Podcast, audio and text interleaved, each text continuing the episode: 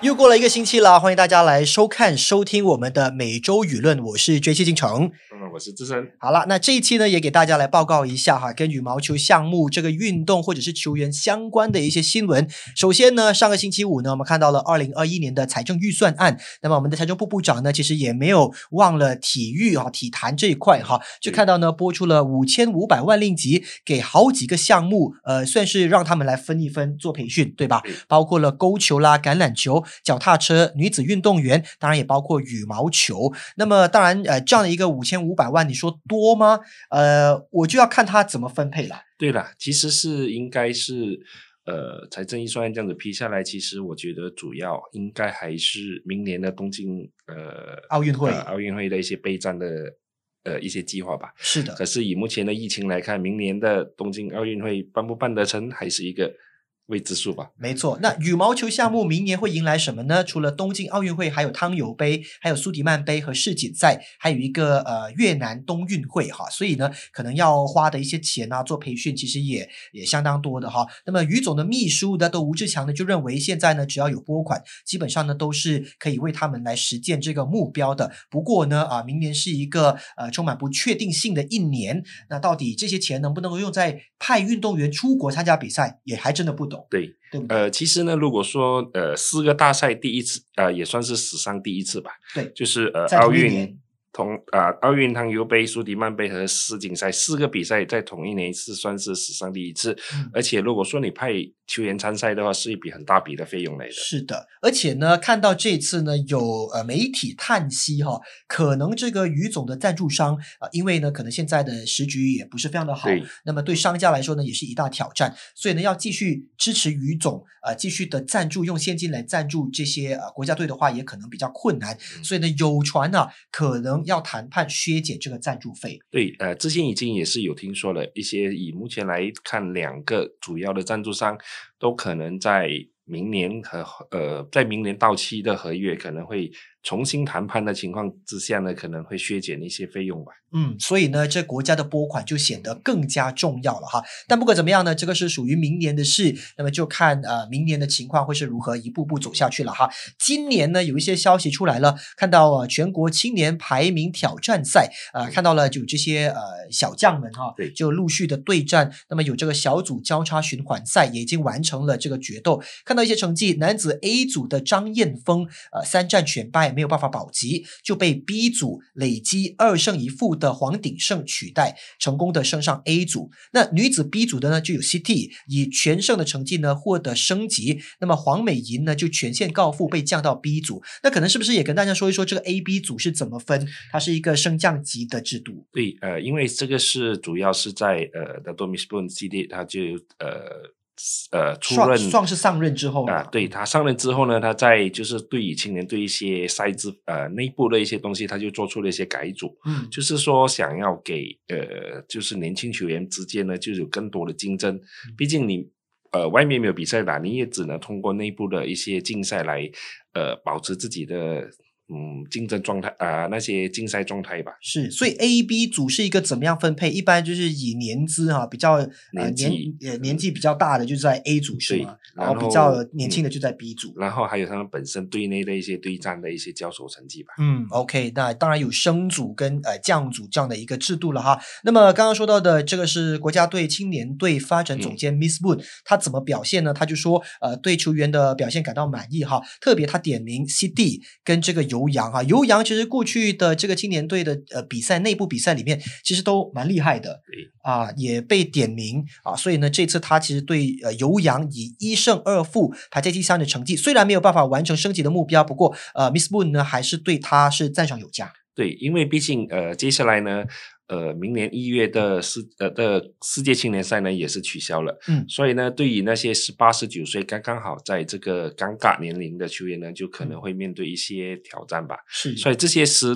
五到十六到十七岁的球员呢，他们的接班的任务呢就更为沉重。嗯，好。那除了他之外呢，还有 CD 哈，CD 呢最近啊、他的这个打羽毛球的照片在社交媒体有呃对很流传多了一下，对对吧？啊，大家都对这样的一个小将呢感到非常感兴趣哈。嗯啊，你对他有特别研究了吗？嗯，没呀、呃，我也是这个通过这个呃社交媒体，然后加上呃 Miss Wu 的点名之后，我才发现呃呃原来有难得这样的一号球员，对，难得就是说你单组有多了一位呃马来同胞呃嗯马来妹妹是啊、重新就是在能够争取呃，一希望在未来能够争取一些好成绩。对。那我们如果加上这个啊、华裔的球员，还有就是印尼的球员，像蒂娜对，啊天哪，，我们就基本上是萨杜门雷舍了哈对，啊，三个不同的种族的代表都有，但就看看谁能够发挥更大的潜力，继续的往前走了哈嗯。那另外呢，也受到于总重点栽培的，当然也不忘了提这个女双的新星陈康乐，对吧？那陈康乐呢，他最近就说话，他跟万伟聪呃这个混双的搭档呢，其实是好像有一点火花的。对那希望呢能够在马来西亚呃大师赛打败了世界第四的这个呃对手布拉文跟梅拉蒂之后呢，继嗯续的走下去。对，其实因为现在呃，国家队呢，主要呢还是以球员就是减少健项为主吧。嗯嗯，然后，不过陈康乐呢本身呢算是一个，算是特殊现例子在算是国家队目前来讲算是一个受热捧，也是受呃受到重点栽培的一个女子双打球员吧。嗯毕竟她和 Tina 的成绩，两个人的搭配算是拿到不错的成绩。然后呃，陈康乐呢，他本身就是呃世青赛亚军，是很年轻哈，才二十岁，对因为是刚好在零零的这个年对纪上哈。啊、他和呃杜一卫就是拿了呃二零一八年的世青赛亚军，嗯，也是拿到了同一年的亚洲青年赛啊、呃、的女双亚军。是世然后青赛的呃女双的亚军。对，嗯然后他呃杜一卫呢之后是因为身体健康问题，他就离开了国家队。没错，然后 Tina 呢就从单打组转攻双打组之后呢，就跟陈康的两个人合作，是然后成绩呢也取得蛮不错吧。你看，我们二零一九年他们就拿了四，嗯，两个亚军，三两个三个冠军，三两个个亚军，两军。个对，而且虽虽然说是国际系列赛比较低等级的比赛，嗯不过真正让他们就是冒出头的应该是，嗯。今年年初在马尼拉举行的亚洲羽球团体赛吧，嗯他们两个人就担任第二双打，是然后就帮助马来西亚女队呢，就是打进了半决赛，嗯也用这个成绩呢拿到了今今年在丹麦举行的呃尤杯决赛前的资格。嗯结果最终唐尤杯还是取消了。是。嗯，所以呢，呃，很可惜哈。不过呢，呃，接下来呢，我向他们的这个前景哈是相当乐观的，嗯而且呢，其实能够兼项，而且能够跟不同的搭档都有好成绩的选手还真的不多。对，呃，因为毕竟现在你看，呃，混双组呢，我们虽然是有呃两支在世界前十五，嗯然后。还有两支就是也是在世界前二十、三十之类这样子，毕竟我们也需要一些新兴的一些冒险吧。是呃，只是说，呃，以陈康乐的打法和目前他所受到教呃教练组的那个重视嗯的情况之下呢，他相信如果说兼项的话，只要他能够应付得来的话，我相信都是会是一个很好的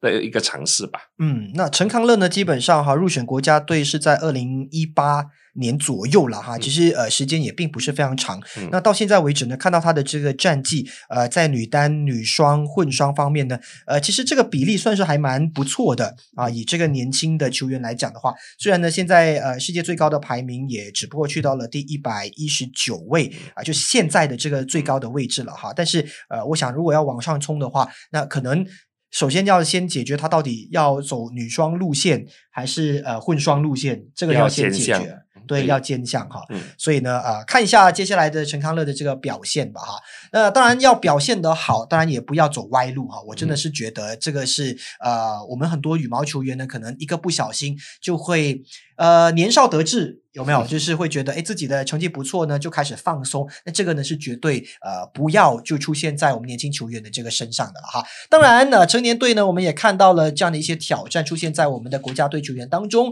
呃，我们上个星期呢，不是有说到了吗？李子嘉啊，就在这个年终总决赛的排名当中呢，跌出了前八。那么这件事情呢，当然后来也看到了叶成旺，就是男单的主教练呢，就就说了哈，他对他觉得李子嘉还是有还是有机会的。但是前提当然就是要在明年的两周呃两个亚洲赛，还有一个啊、我们说的这个呃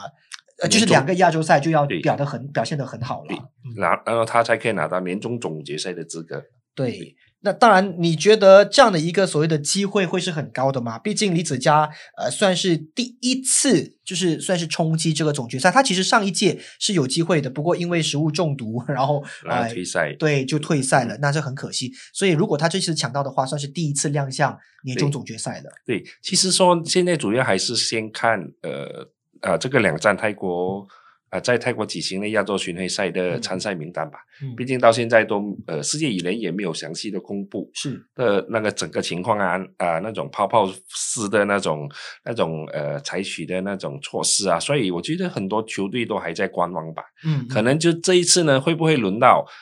呃在亚洲打，然后欧洲球员不来呢？是是因为我们看到的前八的男单当中，其实有好几位是欧洲球员，对嗯吧？尤其是丹麦的球员。那如果他们退赛的话，那顺上的对后面排第九、第十的都会有机会。，对，呃，就这样子的情况之下呢，就可以一路推着上去吧。嗯，嗯好，那就希望他能够继续打下去了哈。那么呃，上个星期呢，也有这样的一个算是蛮大的消息嘛，因为好久没有看到他了哈对的。你还记得田儿贤一这个人吗？哈，这个名字呃，曾经呢是响当当的日本男单。第对一不难对得，？第一男单哈，而且嗯呢，他曾经在二零一四年的时候呢，帮助日本队拿到他们第一座的汤杯，哈，汤姆斯杯。那个我时在候，现场，呃，哦，你在现场我，在现场，那时候日本队是意气风发吧？算是吧，呃嗯毕竟大家决赛就日本打马来西亚对，啊，那个时候呢，其实大家都 都心情很紧张，尤不其过是我第们三场，对我们最后呢，还是呃，算是技不如人了。呃，第五场啊、算是第五呃第三单打嘛，嗯呃，就是那个呃刘国伦是对队长刘国伦呃上田拓马嗯，那一场就真的是呃就就就就这么差那么一点点，对，当然，嗯我觉得那个时候呢，呃，全马来西亚的球迷其实对呃刘大队长的这个表现其实是有肯定的，嗯就觉得他有努力啦，哈，对就是他他也表现出了他最最好的表现，当然最后还是输给日本队，就只能够说显示日本队他们的球员的素质跟整个呃情况状态还是比较好的，对，呃，毕竟那个时候的田鹅算是在他的当打之年吧，嗯。嗯，是，所以呢，那个时候呢，算是他意气风发哈。那个时候是二零一四年，但是呢，呃，在二零一六年的时候呢，他就因为呢涉嫌出入非法赌场，就遭到了日本羽总无限期禁赛。好，那上个星期就十一月一号的时候呢，他终于等到了羽总对他解除无限期的禁令，那已经禁了四年半了哈，所以现在已经三十一岁，他就在网上呢、呃宣布他正式呢就是被呃解除这个禁赛令。那么为什么日本羽协会解除这个禁赛呢？就认为他对推广羽毛球呢做出了一些积极的贡献，那就觉得他这四年半还是有在努力啦，对对所以呢就解除他的这个禁赛处分了。对，当时呢算是呃田鹅贤一呢是呃日本羽球队的一哥吧，对，然后也曾六次夺得呃全国男呃日本全国男单冠军，然后二零一零年呢就打进全运赛决赛，但决赛输给我国的那多里宗伟。那杜里宗伟，是应该输 的， 没开玩笑哈。反正就是说，那个时候他其实一直都有机会，他也在呃最顶端那边就是徘徊游走。呃，我们也看到了像现在的桃田的这个情况，他就是已经差一点点就已经要去到顶端了。他那个时候的情况就比较算是比较呃呃尴尬吧，嗯，他处于在邻里最巅峰的时候，他就在两个人的中间。游走，对，所以那个呃那种情况之下呢，如果就就是有有有网民也是有媒体说啦，如果说他年龄可能小小两三岁，嗯，他的命运可能就不一样。是，他就有机会打得更久。对，呃，毕竟那个时候他是跟呃成龙的那个年代，嗯，呃毕竟成龙的那个年代呢，就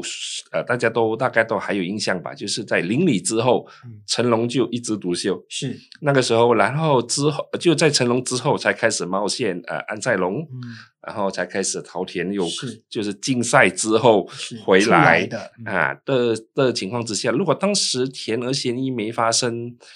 呃，这个这竞个赛的风波呃竞赛的风波呢，可能或许他他会在这个日本一哥的那个位置上可能待得更久。嗯，因为那个时候呢，在二零一四年的三月份呢，他已经排到了男单世界第三。啊，那也让这个有日本呢拿到了呃汤姆斯杯。嗯可是其实呢，在隔一年呢、就是因为他可能个性上比较散漫一点点，比较难管理，他的纪律不太好，所以呢就被呃国家队的总教练，就是我们呃很知名的这个朴柱凤，呃朴柱凤呢就来呃就是把他革除在这个呃国家队的名单当中。那哪里知道呢？隔一年，二零一六年呢，他闯了一个更大的祸，就是呢他跟桃田贤斗这师兄弟弟哦阿邦阿đệ哈 啊，当时候呢出战这个马来西亚的超级赛，不过呢结果两个人一起被揭发，原来他们涉及非法赌博。对，呃，是在日本境内，对，所以呢，就呃必须要退赛啦，那就到日本呢去接受这个警方的调查。后来呢，其实日本的于总呢也对两个人哈、桃田跟田呢其实都一起禁赛的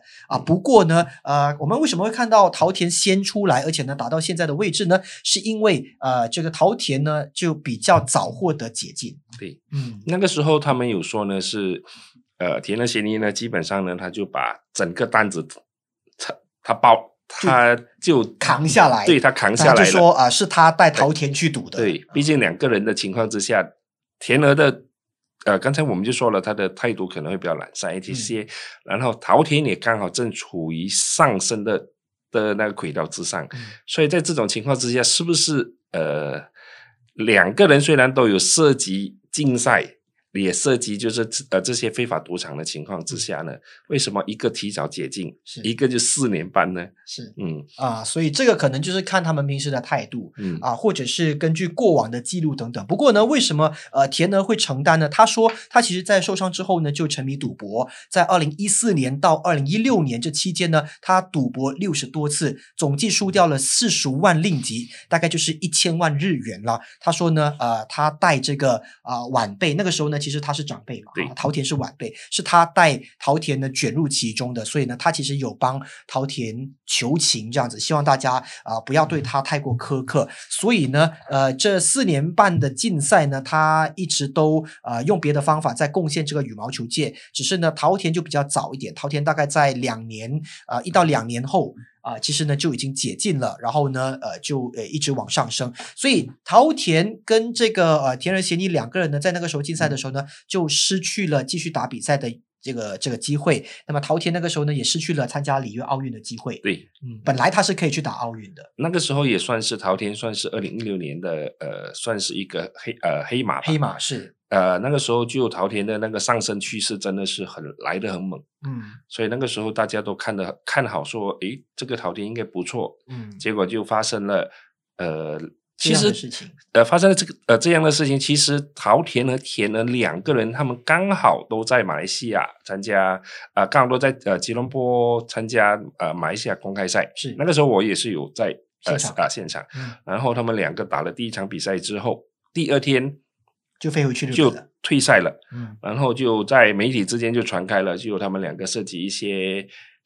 他们说一些非法事件啊、以离哥的的问题出来，到最后呢，就真的是看到他们两个名字就没就没掉了，嗯，然后就接着就日本媒体接手，然后就揭露他们两个因为涉及进入非法赌场啊，在在在纪律非常严明的的日本队来说呢，是不允许嗯呃这样子的情况出现的。是嗯，后来呢，他们两个人也在媒体前就是鞠躬道歉这样子对哈，那双双就被禁赛哈。呃，我们先说他田儿吧哈，田嗯儿最近复出的这个、这个消息出来之后呢，大家就开始算他其实过去四年半在做什么。他其实呢在马来西亚，有是他嗯对他他二零一七年呢就已经移到马来西亚来呢，就为这个 Purple League 哈子龙呃联羽赛毛球联赛呃这个 PJBC 哈八打零俱乐部效力，那也提供一些私人的教练课程。那他不能比赛，但是他可以提供这些嗯训练等等哈。而且呢，在二零一八年的九月的时候呢，那个时候我们的女单呃受主邀教练对啊周邀瑞请木呢他就说啊，我们请田娥来当这个女单的陪陪练练。对，嗯嗯嗯，那个时候你你有你有去采访到这样的消息吗？我有看。呃，那个时候我有在呃大马羽球呃学院，就是呃那个训练中心呢，也是有看过他在协助他们的陪嗯练，是嗯那个时候他有这么胖吗？应该 没没受过吧？哦、o k 好，因为呢，我们记得哈，以前在他真的是打呃球的当时候打球的时候呢，到他已其经是实有点肉肉了 他有点 肉肉，但是他没有如现在的那么那么壮大吧。嗯 对，是最近呢，我们看到他的新照片呢，显示他真的有点有点发福了，他可能要去打这个重量级的羽毛球赛。 对、呃，我不晓得，可能是马来西亚的这个吃喝条件太好，对，是 吧？哈，啊不过呢，我不晓得他现在的球技如何，但是其实有很多日本的媒体就在想，田儿被解禁之后，他会不会复出参加比赛？以你的判断呢？嗯，这个就要看他，如果说他还是有保持着很高的那个呃训练的那个质量，我相信他复出参赛的机会其实是蛮大的，嗯只是说看他本身的意愿吧。是，如果都已经这个四年半来就已经呃吃惯了、喝惯了嗯呃，在这种情况之下，你要他再回到一个比较就是说竞技型的状态，经济型的状态，可能会比较辛苦一些。是，可能他现在会比较乐于啊、就是在幕后啊做呃呃训练啊，或者是培训等等。因为呢，他其实也成立了自己的这个学院哈。只不过三十一岁这个年纪，你觉得还有竞争力吗？其实单打就会比较辛苦一些，可能双打就你找一个比较年轻的搭档，就像呃之前我们采访陈文通的时候，他说他自己本身也是想找一个年轻一点的搭档，嗯对就可能会可以分担。可是只是单打的话，你停了四年半，你再重新回来，我觉得会是一个很辛苦的过程。是呃，我还是对他的身形有点意见。我觉得他现在这样子要打男单，会很吃力吧？应该会因为一般我们看的男单的选手，他们都必须要在速度上抢得比较快一点点，也比较灵活，所以呢，嗯、可能双打可以出现就是比较呃，就是比较稳重型的球员啊、我们也不少看到有这些稳重型的球员在打双打，可是男单可能会比较难一点点。但他自己没有说他要不要复出比赛啦，对，这个只是媒体们在猜到底他愿不愿意，呃。或他有没有也羡慕桃田，就是在复出之后呢，就做的那么好，那他会不会有这种动力出来比赛？可能我觉得可能他会，如果说他目前人在日本的话，可能或许他可以参加就是他们国内的一些联赛吧。是啊啊，但是在马来西亚可能就比较难一点点。呃，就是你毕竟。呃，如果说没有这个疫情的影响呢，你在马来西亚、印尼、印度、中国都这么多的地方有联赛可以打，嗯可能如果说你付出的话，你在参与这些比较高水平的联赛的话，可能会也算是一种可以维持他自己生计的一个方式吧。嗯，好，那希望呢，他不会解禁之后不久就宣布退役，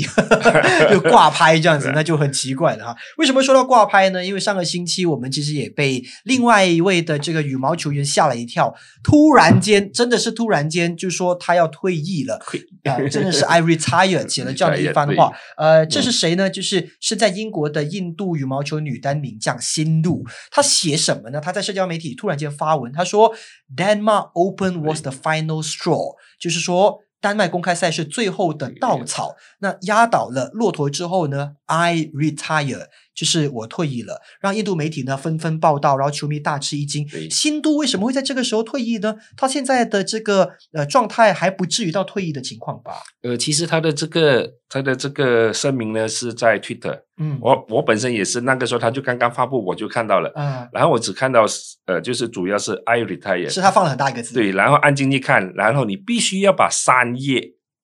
看到完，你才看得到它里面他在写什么。是，如果说所谓现在的农场的标题党的话，嗯。是直接写信都退役了， 对哎对对对，但实际上他说什么呢？我解释给大家听哈。他其实写了很长，但简略来说呢，就是呃，他对自己的生活和这个世界呢有一些疑问。他觉得呢，现在有很多的不安的感觉，呃，可能是因为疫情，也可能因为羽毛球赛呢受到疫情的影响，其实相当大的。好像嗯、比起其他的运动项目，像足球、篮球，好像在复苏的速度上啊、对没有那么的理想，所以呢，他有消极、有恐惧、有不确定这样子，所以呢，他现在决定要从这些不安的情绪中退役出来。就是他要放下这些不安的情绪了哈，嗯不是要放拍啊，对是要放下这些情绪。所以呢，他是会继续打下去的。而且啊，既然他会说放下的话，就代表他是积极正面的。其实从新鲁拿了世界冠军之后，就一连串跟他有关的新闻，就不利的新闻就，就算是好像海浪般一样吧，是一直出来，像跟对家人的啦，家人啊，啊然后跟还有教练不合对，啦跟呃他的韩国教练拿了拿了冠军之后，然后就互相指责，他父亲也跳出来，然后他父亲跳出来就点多了一把火， 是，然后接下去呢，那个那把火就越烧越大，对，又然说哎，教练入院啊，怎么都没有关心呐、对等等啊，这些然后事情现都在出来就了连呃连印尼国家队总教练呃郭碧川呢也牵涉在内了，嗯。嗯嗯，呃，所以呢，他其实自己有针对这些事情稍微的解释他，他其实否认有不和的情况了哈嗯。呃，但是呢，他为什么会呃一个人在这个呃英国去做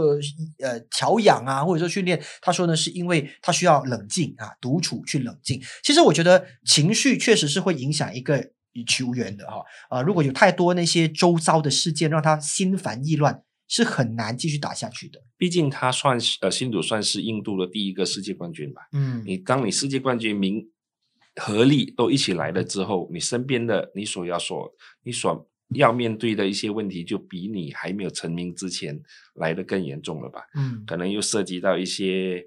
呃来自不同环境、来自不同那个呃单位的压单力对，是好像可能政府啊那边啊，赞助商那边啊，是以鞋本身啊，又是他家人本身啊，所以在这种情况之下，你一个球员你怎么去承担呢？是，而且呢，加上其实，在印度队里面哦，它可能不像一些其他国家队。那当一个国家队有很多不同的呃人员啊，或者是各有各的发展的时候呢，可能比较没有那么重。当印度像现在呢，印度基本上呃比较受关注的球员不多，对，新度就是几乎是唯一一个了，所以变嗯成大家都、都把那个压力放在他的身上。其实印度呃羽毛球队呢的问题呢，其实一直以来呢都没有减少过。你看，可以从塞纳，然后塞纳的的的老公，嗯，然后就现在新鲁，然后刚刚在呃在丹麦公开赛和萨洛卢公开赛被确诊的新星拉夏山的父亲嗯是都受到了指责，因为现在呃，其实这这两天的新闻也是有出，就是呃这次去欧洲参赛的三个球员，他们都是自费，是，然后其中一名球员就指责了，就是就是你爸爸你爸爸呃感染了，对所以我们全部要回来。而而且是因为我们交代不要到处乱跑，是，呃、然后他们就可能是不遵守呢，还是什么样情况，我们就不得而知。嗯所以呢，导致三个人去了丹麦公开赛之后，在德国呢就被呃隔离，然嗯后就遣送回国了。是，嗯所以呢，就导致呢这些自费参赛的球员就面对一定程度的损失，嗯而且在这个疫情下，少一场就真的少一场了，你知道吗？因为比赛很珍贵啊，而且是你花了这么多的费用对去那呃，真的是去到德国只打了一场，对，然后就被主办单位隔离，而且还是晋级被隔离，你知道对吗？就是他们其实赢了球三个人都赢了，都其实晋级的，只是就被取消了啊、嗯呃或者是说必须要结束这个比赛的征途。对，所以在这种情况之下呢，可能呃，印度语种本身跟的一些问题，可能需要先解决吧。嗯，好。那么我觉得呢，其实呃，当一个运动员哈、没有那么简单啊，它嗯涉及的这个层面其实挺广的，包括各个国家都有羽协啦、羽总，里面呢难免哈、还是会有一些呃，可能政政治治角行力，为啦或者是呃派系啦，对不啊对？那呃，是每一个人都想要跟现在呢，就是最受瞩目的球员。扯在一起，那因为呢，它随之而来的就是一些商业的价值啦，对，啊、金钱啊，或者是人脉啊等等的哈，这个是难免的啦。只不过呢，是不是能够把它控制的好，然后呢，让这些运动员至少能够在场上是发挥的好，不要影响场上的表现。那我觉得这个可能就是一个国家他们的语总或者他们的这个呃体育部或青体部必须要去做的一件事情。对，在在这种情况之下呢，我觉得就可能嗯就中国队可能做的会比较好吧。啊、可能中国队在这个压抑跟管控方面本来就是比较有一手的， 对吧？啊我们呢可能就比较自由一点点啊，可能有嗯一些山头林立啦，那可能别的国家也是一样。我觉得这是难免，有人的地嗯对方就会这样对子。对对，啊，只是如果这个羽毛球员他不够强大，甚至他不懂得怎么样去周旋在这样的一个情况之间的话，他就会受到影响。那很可能，那么比赛的表现或者是在赛场上的那种呃征途就会一蹶不振，就起嗯不来了哈。OK，最后呢，跟所有的运动迷说一下哈，虽然现在呢，我们马来西亚基本上全国差不多都已经进进入入了了这个 CMCO CMCO 啊，只有几个地方，玻璃市、彭亨和吉兰丹，那其他地方呢，半岛都是进入 CMCO 了哈。很多人就问了，可以打球吗？ 对，啊，看到呢，就是我们的呃这个国安会哈，它其实呢已经发出了一个 CMCO 的 SOP，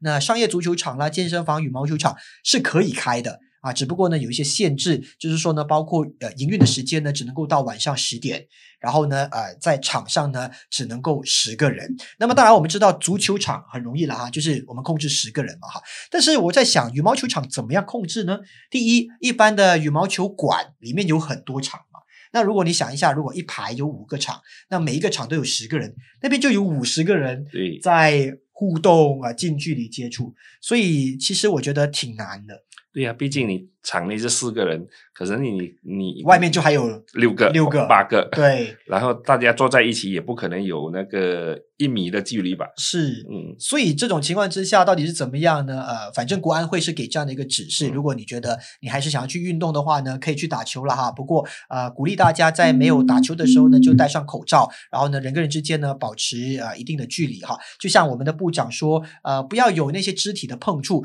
呃，打羽毛球一般还好啦，一般不太会啦。其实这个羽毛球馆准许云印呢，对自由人来说，对职业球员来说是好事啊。是是是是，呃，现在他们可以重新恢复训练啦、嗯。嗯不，然的话呢，就要像呃陈炳顺、吴柳莹之前那样子哈，就对呃去寻找国家队，就是呃马来西亚这羽毛球学院那边、嗯去帮助他们找到一个训练的场地了。对，呃，现在他们都可以回去各自的训练馆，嗯就是呃进行本身的一些训练了，所以对 OK 对他们来讲也算是个好消息吧。好，那么今天的每周舆论呢，到这边呢就差不多了哈，更新了一下大家喜欢的这个羽毛球项目的相关消息。那么至于接下来的一个星期会不会有新闻， 呃，我是顺其自然啊，对因呀为毕竟呢，羽毛球现在暂时来说，呃，我们要先度过十一月跟十二月才正式会有比赛对。那么呃，如果没有比赛的话呢，我们就看看会不会有其他的进展呢，跟大家一起分享。也许呢，我们可以请到哎一些我们相当熟悉的羽毛球员，嗯，在节目当中和大家聊聊天对啊、譬如最近在玩打架鱼的对张维峰。 张维峰， OK，大家期待每周舆论了哈，我是好 J C 进程，他是智深，我们下一集再见，拜拜。拜拜。